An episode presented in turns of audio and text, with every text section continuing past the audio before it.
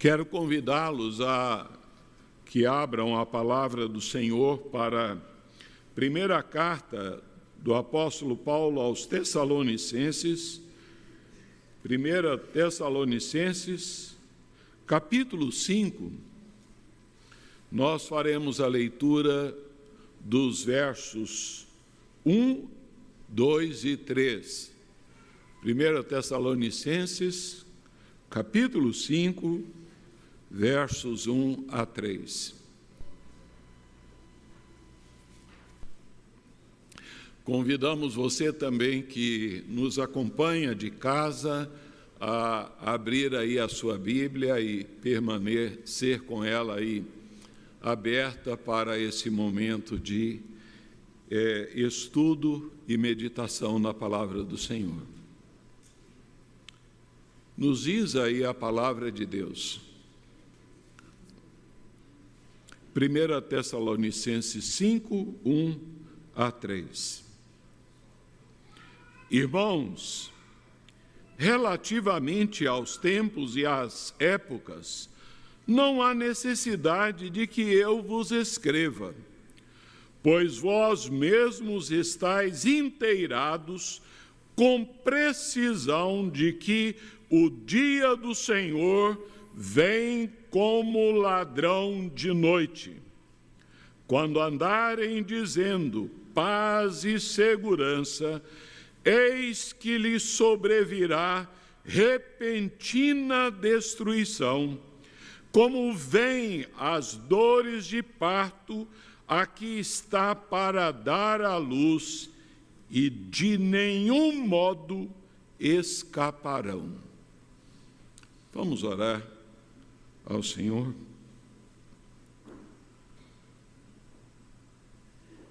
Senhor Deus, ajuda-nos, ó Deus, nessa hora. Nós, mais uma vez, lhe suplicamos, Pai, que o Santo Espírito que conduziu, ó Deus, o apóstolo Paulo a instrução para a igreja em Tessalônica, ó Deus.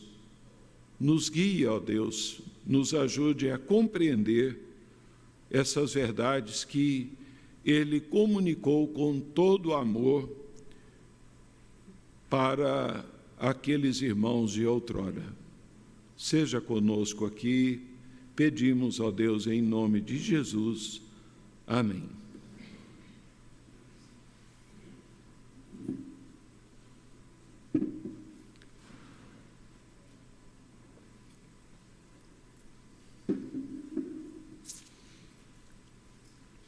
Dentre as ricas, preciosas promessas que nós encontramos na palavra de Deus, é uma das mais significativas e consoladoras promessas é a promessa da volta gloriosa do Senhor Jesus.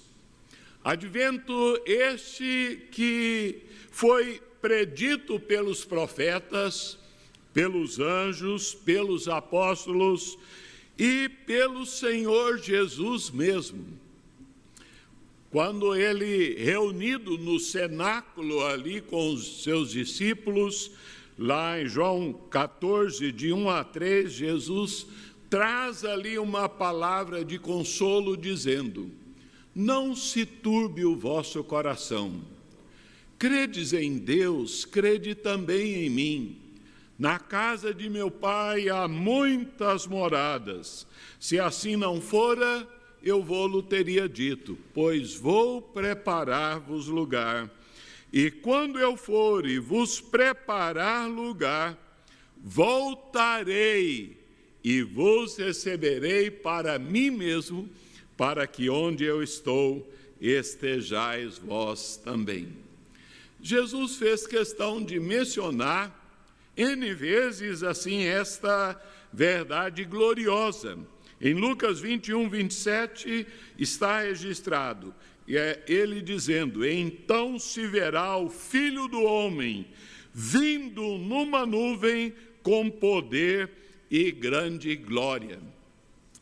também estamos habituados em a, revermos essa promessa através então das palavras do apóstolo Paulo na é, instituição da ceia do Senhor, não é? em que ele nos lembra que todas as vezes que nós comemos o pão ou bebemos o cálice do Senhor, nós anunciamos a morte do Senhor até que ele venha, né? E simultaneamente ali nós é, lemos o credo apostólico, é, recordando que ele está sentado à mão direita de Deus Pai Todo-Poderoso, de onde há de vir para julgar os vivos e os mortos. Essa palavra, ela é, se identifica, essa promessa do Senhor Jesus, ela se resume nesta expressão que o apóstolo Paulo coloca aí no verso de número 2, intitulada O Dia do Senhor. Esta é uma expressão hebraica do Antigo Testamento que significava o dia de uma intervenção é, divina ah, na história para salvação e para condenação. Um tempo em que Deus haveria de agir para juízo e para bênção. É, esta palavra, é, esse conceito, ele permanece inalterado aqui no Novo Testamento, é, referindo-se à segunda vinda do Senhor Jesus e é, apresentando ao mesmo tempo a triste condenação dos incrédulos e a salvação gloriosa daqueles que creem em Jesus Cristo como seu Salvador. O dia do Senhor ele é citado é, de diversas formas. Ele é citado como o último dia. Ah, Judas o descreve como o grande dia. É, aos Efésios, o apóstolo Paulo diz que é o dia da redenção. É, em outras passagens é, é, dito como o dia do nosso Senhor Jesus Cristo, mas esse será o dia da consumação total em relação ao julgamento eterno da humanidade. Contudo, este dia ocorrerá de uma forma repentina, é, palavra de Deus diz que como um relâmpago que vai então do Oriente ao Ocidente, assim será esse dia. E a tônica do apóstolo Paulo aqui, a igreja de Tessalônica, é, e a nós também, queridos, é que a igreja não deve se preocupar com minúcias quanto à data hora, períodos de época da vinda do Senhor Jesus, mas a igreja deve estar preparada para a sua volta. O apóstolo Paulo ele está dando continuidade ao ensino que ele ministrou nos versos anteriores, ah, sermão que meditamos é, anteriormente, e ele então começa dizendo: irmãos, relativamente aos tempos e às épocas, não há necessidade de que eu vos escreva. escreva. A razão porque não, Paulo está dizendo que não era necessário que ele escrevesse é, acerca dos tempos e das épocas, dos detalhes acerca da segunda vinda do Senhor Jesus, não é que ele julgasse aquilo então uma questão irrelevante e é, desnecessária, mas porque ele já havia ensinado pessoalmente àquela igreja que este quesito, que esses detalhes estavam muito além da esfera do seu ensino. Essa passagem, ela resume e comunica aos Tessalonicenses e a nós o essencial sobre o dia do Senhor. E a primeira verdade que Paulo destaca aqui é que o dia do Senhor só Deus sabe. Ao longo da história, e de tempos em tempos surgem pessoas que ah, afirmam terem descoberto nas Escrituras ah, ali então ah, sinais e começam a descrever e a profetizar ah, datas para a volta do Senhor Jesus Cristo. Afirmam que conhecem eh, o dia do Senhor e ah, assim passam a querer descrever e a, e a profetizar, marcando então ocasiões para a vinda do Senhor Jesus Cristo. Como se fosse isso possível, é, extrair isso das Escrituras.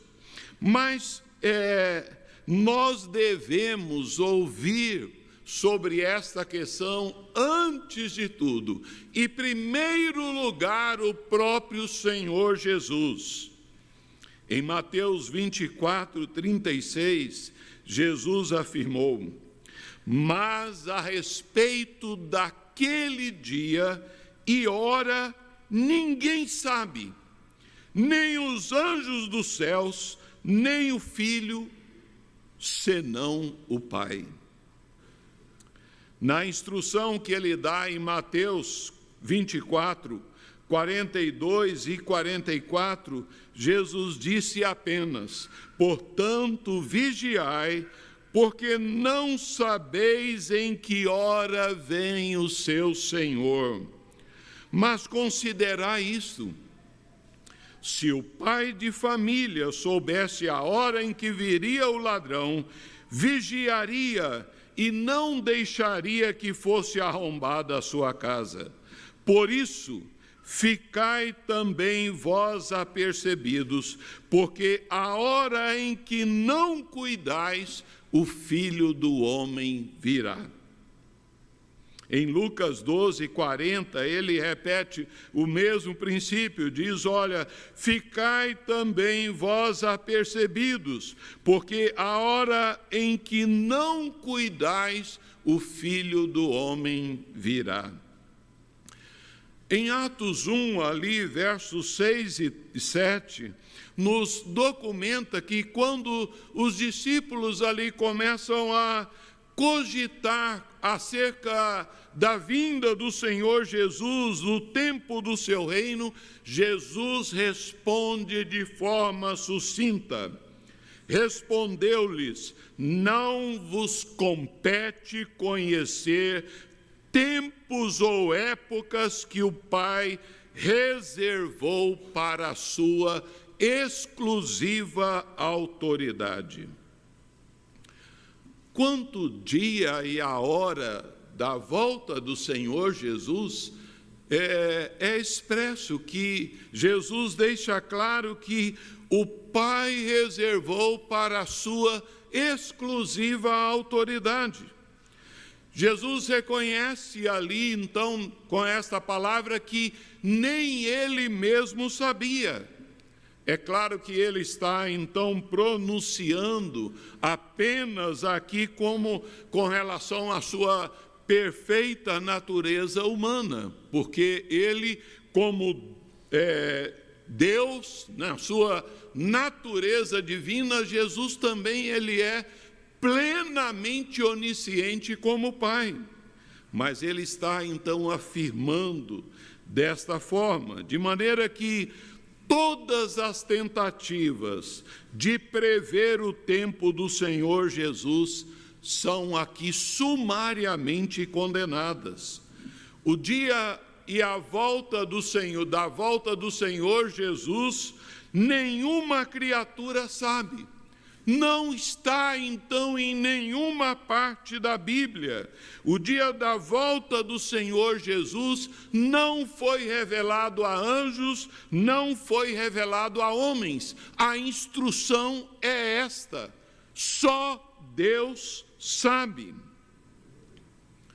De maneira que Paulo, ele recordando as, essas palavras proféticas do Senhor Jesus, ele então reverbera essa, essa colocação que o dia e a hora do Senhor Jesus será então como a vinda do, de um ladrão. É, ele lembra que ela pode acontecer a qualquer momento, mas a data e a hora são atributos exclusivos do Pai. Ao que nos dá a entender, alguns irmãos de Tessalônica estavam questionando, querendo saber então, olha, a, o dia e a hora da volta do Senhor Jesus. E Paulo esclarece que ele já lhes havia ministrado a esse respeito de que o que é essencial é que eles estivessem preparados para o dia do Senhor. O reverendo Hernandes, ele diz que ah, Paulo não é um escatologista que viveu em, com uma calculadora na mão é, fazendo contas para marcar datas, nem com o mapa profético fazendo conexões é, entre acontecimentos históricos. O que a palavra de Deus nos encaminha quanto a esta verdade gloriosa é que nós devemos nos deter em Deuteronômio 29, 29. As coisas encobertas pertencem ao Senhor nosso Deus, porém as reveladas nos pertencem a nós e aos nossos filhos para sempre, para que cumpramos todas estas palavras da lei. De modo, queridos, que é um grande erro marcar data para a volta do Senhor Jesus. Mas também é um grande erro, é um enorme erro viver despreparado para a volta do Senhor Jesus Cristo. A expectativa a fé ver, nessa verdade gloriosa deve levar-nos, como cristãos, a uma vida de vigilante santidade prazerosa, uma vida de busca de plenitude do Espírito Santo, uma vida de fidelidade aos preceitos da palavra de Deus. Inclui aqui, então, é, o, o exercício de todas as virtudes cristãs. Mas o dia do Senhor, ele será então um dia repentino e inesperado. Vejam aí o verso 2. Paulo diz: pois vós mesmos estáis inteirados com precisão de que o dia do Senhor vem como ladrão de noite. É para surpreender. A Bíblia, então, na linguagem de hoje, traz que vem então na calada da noite, quando menos se espera. ah, é, Paulo diz: olha, é, vocês estão inteirados precisamente, acuradamente, detalhadamente, que é, esta é então a questão essencial. Howard Marshall, ele diz que muitas pessoas hoje desejam informações detalhadas acerca do tempo e do curso dos últimos acontecimentos. E ele diz: há escritores que estão dispostos a responder às perguntas escatológicas com pormenores minuciosos e não pouca imaginação. Tá eh, tem gente que viaja na maionese, como é, brinca o pastor Misael, né? Os cabeça de pudim, né? Ah, e alguns é, são especialmente ali detalhistas, propensos a oferecer ali um cronograma, uma agenda escatológica com todos os detalhes que devem ser observados pelo Senhor, não é? Paulo não é assim. Quando pediram informações detalhadas para ele sobre a, o dia do Senhor, sobre os tempos e as épocas, ele limitou-se a dizer: Olha, o dia do Senhor, lembrem, irmãos, virá como ladrão de noite. Em 1 Coríntios 4, 6, o apóstolo Paulo é, vem então nos orientar, dizendo: olha, não ultrapasseis o que está escrito, não ultrapasseis. É, esta comparação colocada pelo apóstolo Paulo de que virá como ladrão foi a, uma das figuras mais usadas pelo Senhor Jesus. Ele repete em várias passagens, é, a, tanto nos seus ensinos públicos, como ali particulares aos seus discípulos. É, a, a tônica é que ele viria como ladrão de noite. O apóstolo Pedro, em 2 Pedro 3,10, ele também reproduz o mesmo ensino. Virá, entretanto, como ladrão o dia do Senhor. Em Apocalipse 3,3, a igreja de Sardes, Jesus usou essa mesma expressão virei como ladrão, e não conhecerás de modo algum em que hora virei contra ti. Apocalipse 16, 15, Jesus diz: Eis que venho como vem o ladrão. Bem-aventurado aquele que vigia e guarda as suas vestes, para que não ande nu e não se veja a sua vergonha. O ladrão, ele vem de surpresa. Ele não manda um e-mail, ele não é, transmite ali um WhatsApp, então, dizendo: olha aguarde os seus, esconda seus pertences mais preciosos, tal, porque eu vou aí na tua casa tal dia e tal hora, né? Jesus então virá de forma repentina e como então ele descreveu como relâmpago, como um piscar de olhos. Por isso é perda de tempo e desobediência às Escrituras especular sobre a data da volta do Senhor Jesus. De modo que, quando se ouvir o grito do noivo, não haverá mais tempo para preparar. Quando o noivo chegar, a porta será fechada e ninguém mais poderá entrar.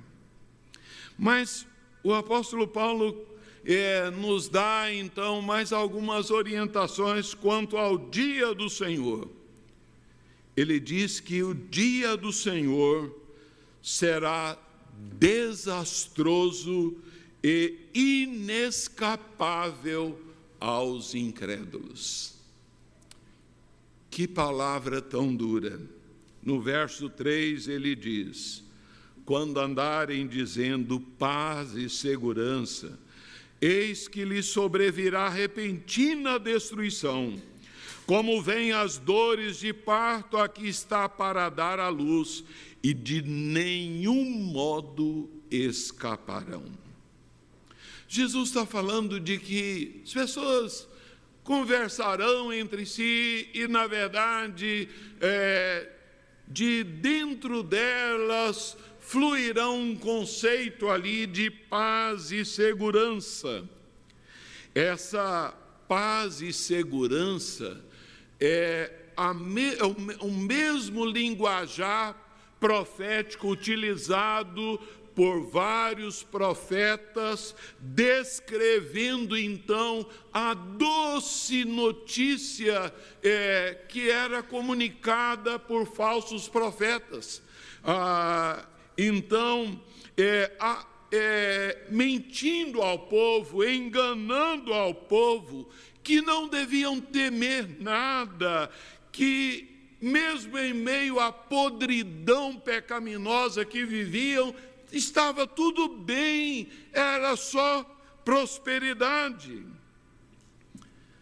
Quando ouvirem que está em paz e segurança, ah, os falsos profetas consolavam o povo, dizendo: Olha, vai tudo bem, ao invés de pregarem contra o pecado, ao invés de denunciarem a, a, indiferença em relação a Deus, a desobediência, eles então anunciavam que deveriam a, estar em paz. O perigo é que esta paz se baseia na confiança humana, nas realizações humanas, é, que, na verdade, não passam de trapos de imundícia, como diz Isaías 64, 6. É, como ah, nós, então, é, ouvimos nas exposições lá de Amós, através do reverendo Misael, é? Então, os profetas, ah, falsos profetas profetizavam, não, é, fiquem em paz, tudo bem, não é? Assim, é, os homens estarão no ápice da sua segurança, da sua paz, é, e dominados ali, então, pelas distrações desse mundo, eles serão assim pegos de surpresa. O Senhor Jesus diz que ah, na sua volta as pessoas estarão desatentas. Ele diz que será como nos dias do dilúvio. As pessoas estarão cuidando dos seus interesses, casando-se, dando-se em casamento, comendo, bebendo, festejando Coisas estas que não são más em si mesmas, mas é, quando elas tomam o centro da vida das pessoas, elas então negligenciam as necessidades espirituais e então é, se conduzem ah, alheias à vida de Deus, por causa da ignorância que vivem, é, segundo as inclinações dos seus pensamentos, fazendo toda a vontade da carne dos pensamentos.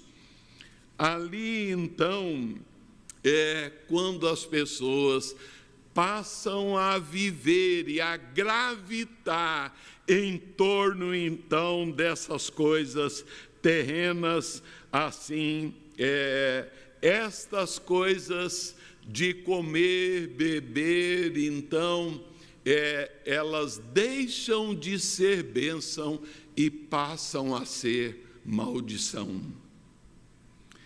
E a palavra de Deus diz: olha, é, o dia do Senhor é ilustrado aqui, então, é, com duas figuras, como ladrão de noite, como a mulher que está, então, para ter a dor de parto.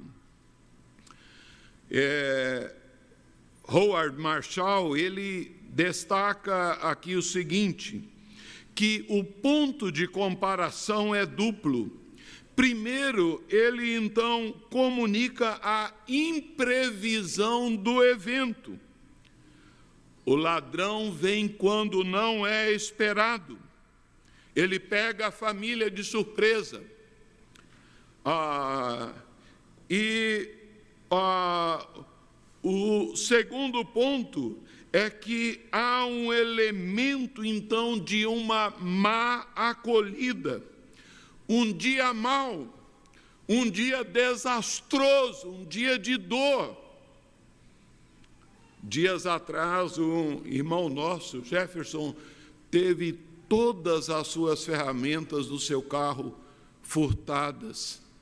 Então, é, lhe trouxe uma profunda dor chegar no seu carro, olhar ali então e ver ali as ferramentas de trabalho todas levadas.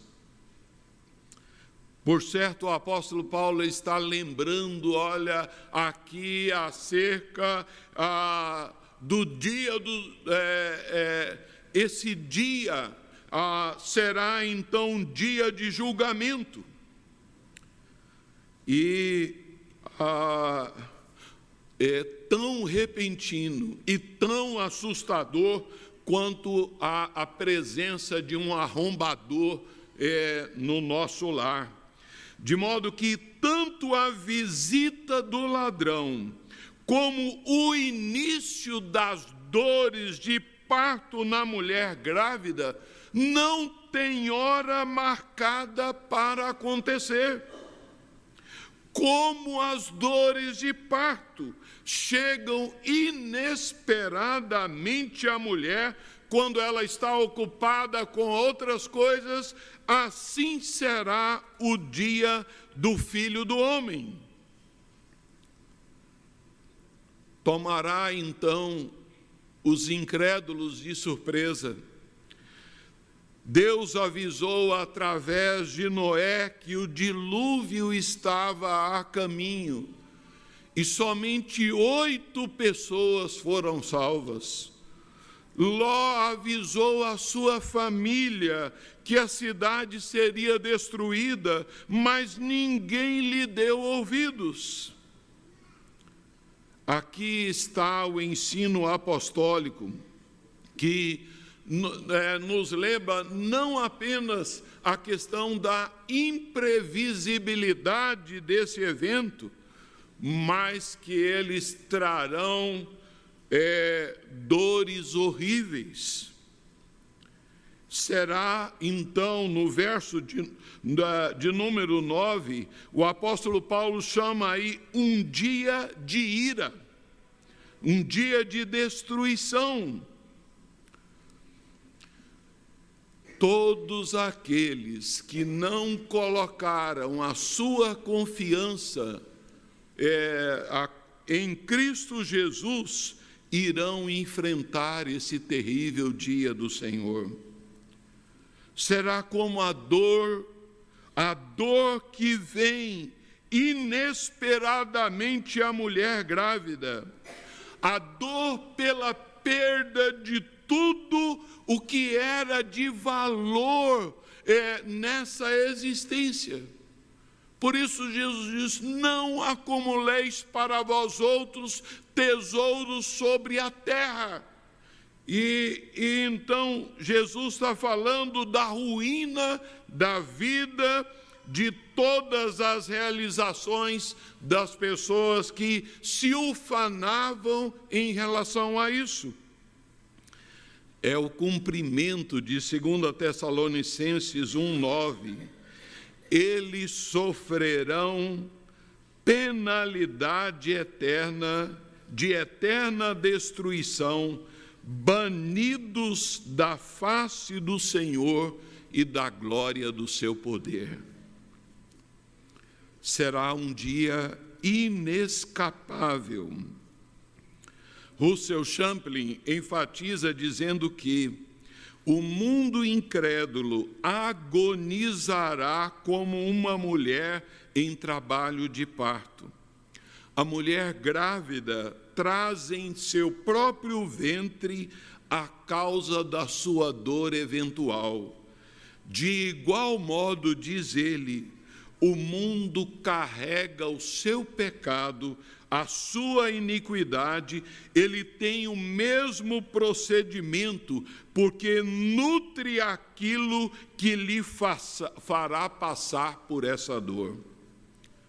Só através do sangue de Jesus derramado na cruz do Calvário é que podemos é, nos, ver, li, nos vermos livres desse momento terrível.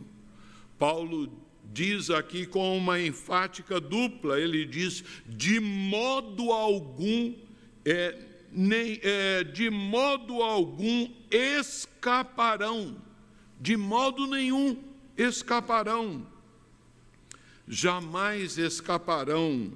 É o aspecto terrível da ruína deste dia de horror. De modo, queridos, que é preciso enfatizar que há então apenas é, duas alternativas: a vida eterna com o Senhor Jesus Cristo, ou a condenação eterna e ser banido da presença do Senhor. Não existe meio termo. O dia do Senhor, só Deus sabe. O dia do Senhor será repentino e inesperado. O dia do Senhor será desastroso e inescapável aos incrédulos. Concluindo, queridos, quando é, nós nos voltamos para é, a, ao estudo da escatologia, das coisas futuras, especialmente então é, da volta do Senhor Jesus Cristo, é, o cristão, na verdade, ele enche-se de vigor espiritual ele revigora sua fé, sua paixão missionária aumenta. Há então alegria no seu coração, a esperança maravilhosa é alimentada, um fervor espiritual. Mas nós devemos estar atentos que o estudo destas coisas é, podem levar então pessoas, às vezes, que é, entregando-se ao desequilíbrio, a quererem a marcar datas, a quererem então estabelecerem um cronograma para a volta do Senhor Jesus Cristo. Mas um outro erro muito perigoso é, é o erro do ceticismo incrédulo, de a, se despreocuparem, de não darem crédito a essa verdade gloriosa, a palavra daquele que disse: Eu sou a verdade, a, a, quanto à sua volta. O apóstolo Pedro, em 2 Pedro 3, 4, ele ah, diz: Onde está a promessa da sua vinda? Porque desde que os pais dormiram, todas estas coisas permanecem como desde o princípio da criação. Pedro está então dizendo que desde os seus dias pessoas tinham o coração endurecido é, ele não está dizendo que Deus não cumpre as suas promessas, mas que ele não segue o nosso calendário. Em 2 Pedro 3,8 ele diz: Para o Senhor um dia é como mil anos, e mil anos como um dia.